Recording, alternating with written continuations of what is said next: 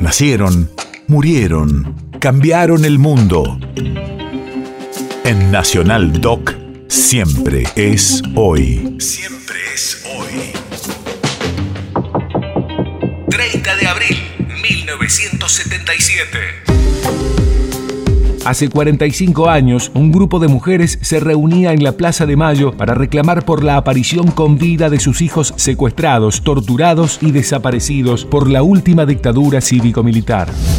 Radio de la memoria. Ante la falta de respuestas de las autoridades y justicia, Azucena Villaflor planteó marchar en la Plaza de Mayo en plena dictadura cívico-militar. La orden de la Policía Federal fue que circulen porque no podían quedarse allí reunidas manifestándose. Entonces, tomadas de los brazos, comenzaron a dar vueltas alrededor de la pirámide de Mayo, originando así la primera ronda de muchas otras que se sucederían jueves a jueves a lo largo de todos estos años de lucha, una lucha que no cesa, gobierno tras gobierno. Vamos, señores, circulando, por favor, vamos, circulando.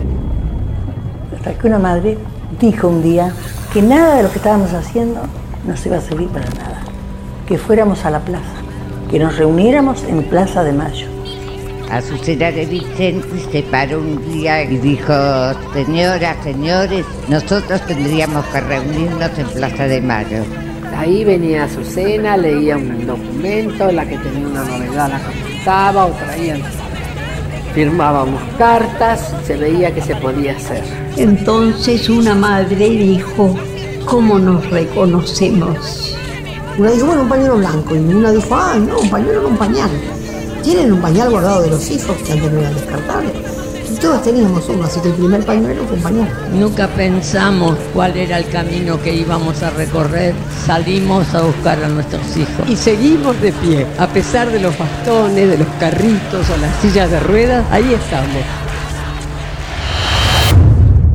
País de efemérides.